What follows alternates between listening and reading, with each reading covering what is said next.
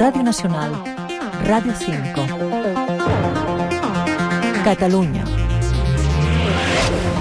Bon dia, són tres quarts de vuit al matí. És dimecres 28 de febrer. El govern de Pere Aragonès aprova aquest matí el projecte de llei dels pressupostos pel 2024 després d'arribar un pacte amb el PSC. L'executiu català comença a tramitar els comptes sense tenir els suports necessaris garantits. Els republicans miren ara els comuns que continuen situant el rebuig del hard rock com a condició indispensable per iniciar les converses. Un macroprojecte que, segons el govern, no contempla aquest acord amb els socialistes. Sentim Jessica Albiach, Patricia Plaja i Marta Vilalta. Una vegada el govern prenga la decisió de descartar aquest PDU, nosaltres estem disposades a entrar a negociar. No hi ha ni un euro destinat en els pressupostos al hard rock. No és el moment de quedar-se enrocat. Avui la consellera d'Economia, Natàlia Mas, donarà a conèixer els detalls d'aquests comptes en roba de premsa.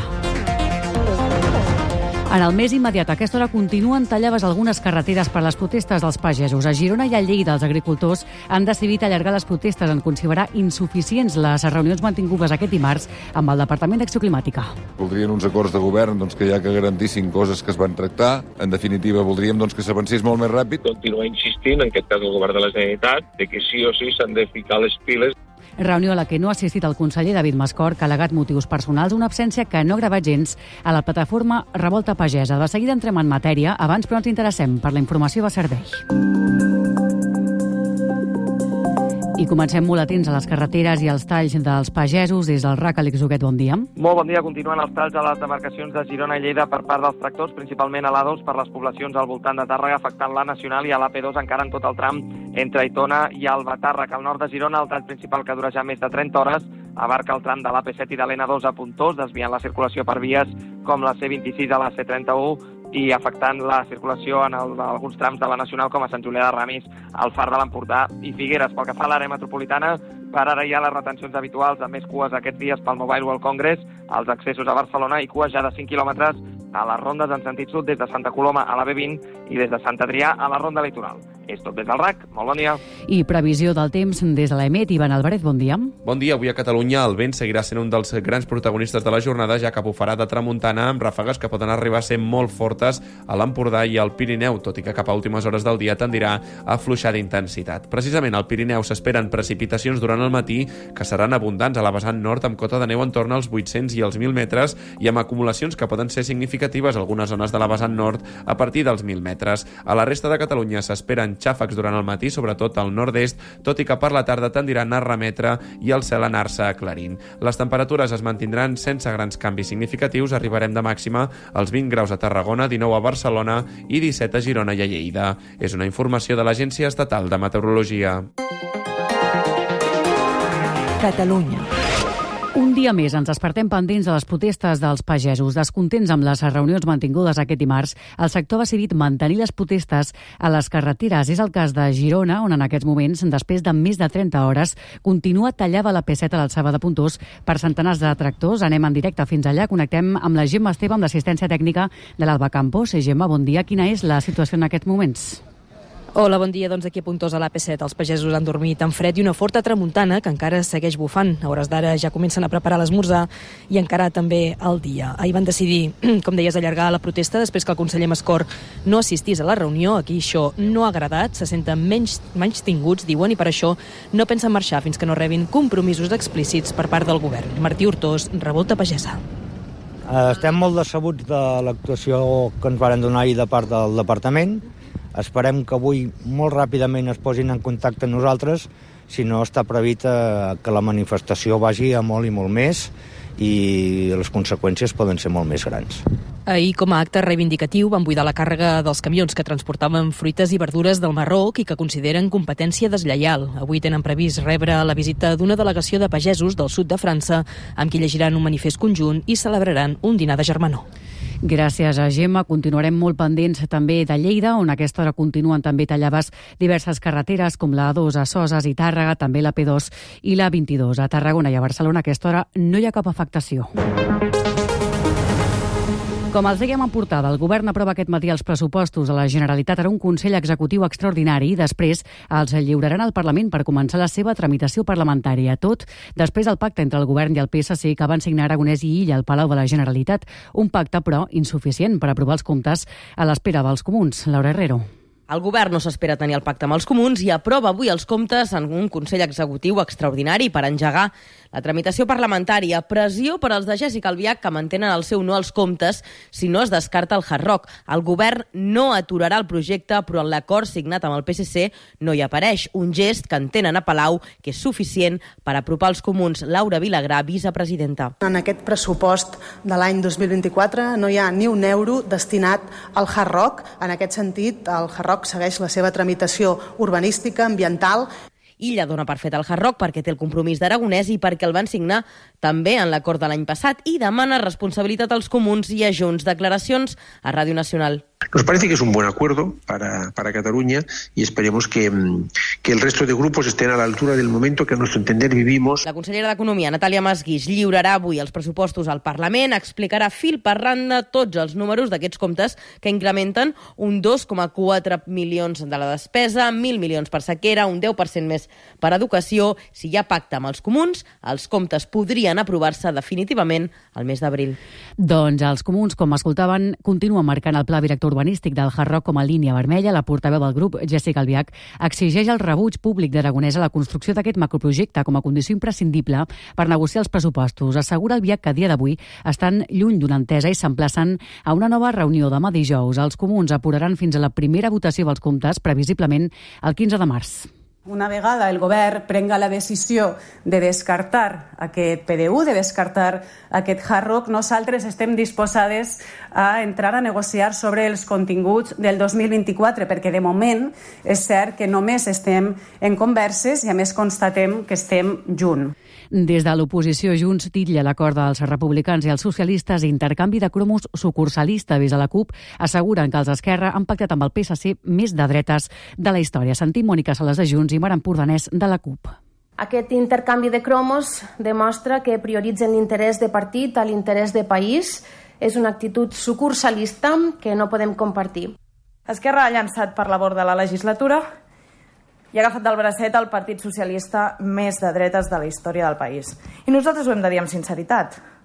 El retorn dels republicans, després de 40 anys, a la presidència del país serà un capítol del tot pusil·lànime per la història de Catalunya. Insistim, és francament decebedor per qualsevol persona d'esquerres o per qualsevol persona independentista. Ciutadans, PP i Vox, per la seva banda, han carregat contra Salvador Illa per l'acord al pacte entre els republicans i socialistes, arriba en plena tramitació de la llei d'amnistia al Congrés.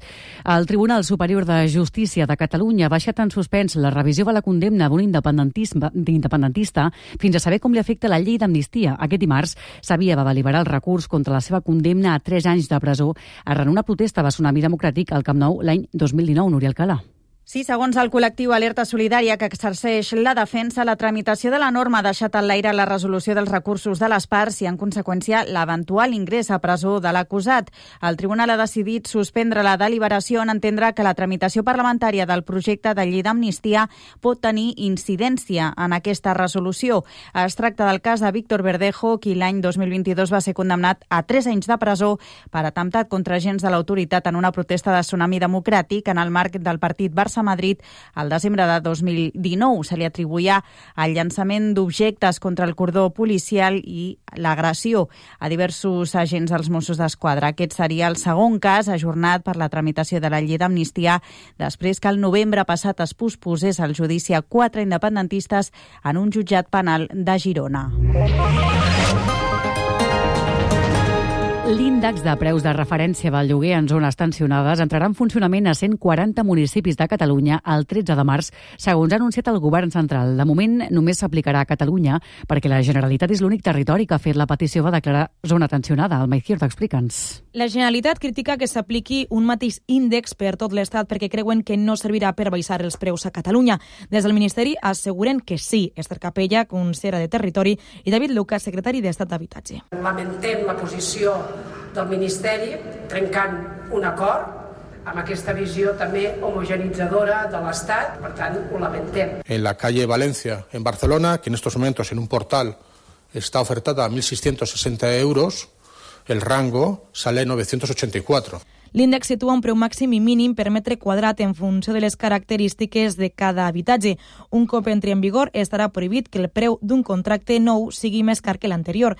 Dels el sindicat de llogateres adverteixen als inquilins que no acceptin cap pujada de preu fins que no entri en vigor la norma. Enric Aragonès és el portaveu. Que ningú accepti una pujada de lloguer perquè estaran prohibides ben aviat. Aquesta regulació servirà si la gent es planta, si la gent es nega en aquestes pujades. Des de l'Ajuntament de Barcelona sí que consideren que aquest índex servirà per reduir els preus i beneficiarà a unes 200.000 famílies. Canviem ara de qüestió. Avui al Mobile World Congress, encara la tercera jornada, al pavelló número 8 se celebra el Four Years From Now, el saló que plega les propostes d'emprenedors del Congrés i el Climent Sabater ha recollit algunes de les propostes més interessants. Són gairebé un miler les startups que plega el Four Years From Now, que busquen convèncer els inversors que s'apropen a veure les últimes propostes, com la de la catalana Ocean EcoStructure, que ha creat uns microesculls de material orgànic capaços de regenerar la vida del fons marí allà on l'ha deteriorat la petjada humana amb un port o una plataforma petroliera. David Rodés. És una component que el que permet és que el comportament, les vibracions del microescull siguin pràcticament les mateixes que les d'un escull real. I això realment fa que en 6-8 mesos la biodiversitat creixi de manera espectacular. Una altra proposta catalana és la de Kilimanjaro Quantum Tech, que ofereix la seva plataforma de computació quàntica per resoldre en poc temps problemes matemàtics molt complexos, solucions en l'àmbit del transport o l'energia. Jordi Vicente. Problemes de repartiment, problemes d'assignació de vols d'avió a portes, eh, problemes de, de calcular el preu de l'energia de l'endemà, qualsevol problema d'optimització en general. Totes dues startups catalanes han sigut escollides entre 900 empreses com dues de les cinc finalistes als Premis Four Years From Now. I els parlem ara d'una notícia que hem conegut aquest matí. Un estudi participat per l'IDIVELL i l'Institut Català d'Oncologia han relacionat l'exposició a la combinació de disruptors endocrins, contaminants ambientals presents a pesticides i cosmètics, amb una major probabilitat de desenvolupar càncer d'endometri, un dels tumors ginecològics més freqüents que afecta sobretot a les dones majors de 60 anys. Jana Banyeres.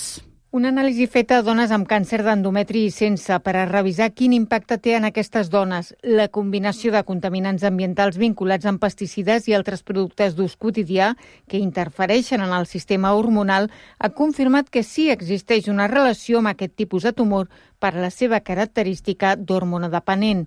Laura Costas, investigadora de l'IDIVELL, i l'ICO. Que sí que és cert que hem trobat aquesta associació positiva, però aquests compostos hi ha molts que ja estan, regul estan prohibits, molts d'ells, i, el, i uns altres que estan regulats, és a dir, que, que es regula la quantitat que, que es pot utilitzar. Curiosament, segons Costes, la probabilitat augmenta amb dosis baixes i no tant a nivells elevats. Per això ara el que es busca és saber com influeix l'exposició en l'evolució del tumor. Mira, aquestes dones que van tenir càncer d'endometri i els hi van mirar la càrrega estrogènica és veure quina evolució fan, si fan més recaigudes, si tenen millor supervivència segons els nivells d'aquests contaminants. Els investigadors també remarquen que malgrat existeix una presència en sang de la combinació dels compostos, en els últims anys s'ha anat reduint perquè han estat prohibits o regulats.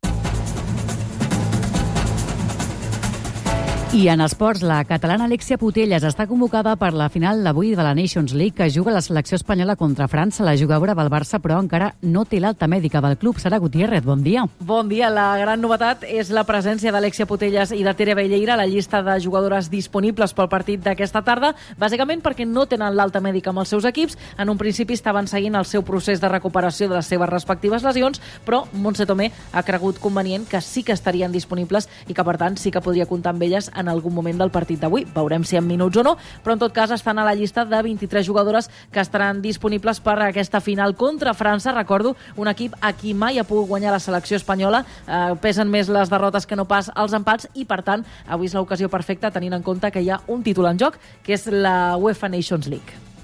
Gràcies, Sara. I el Barça masculí, per la seva banda, torna avui als entrenaments per a preparar el partit contra l'Atlètic Club de Lliga i pendents dels lesionats com Ferran Torres i Marcos Alonso. L'espanyol de la seva banda també entrena avui per a preparar el partit contra l'Osca. En ciclisme avui es presenta la Volta a Catalunya.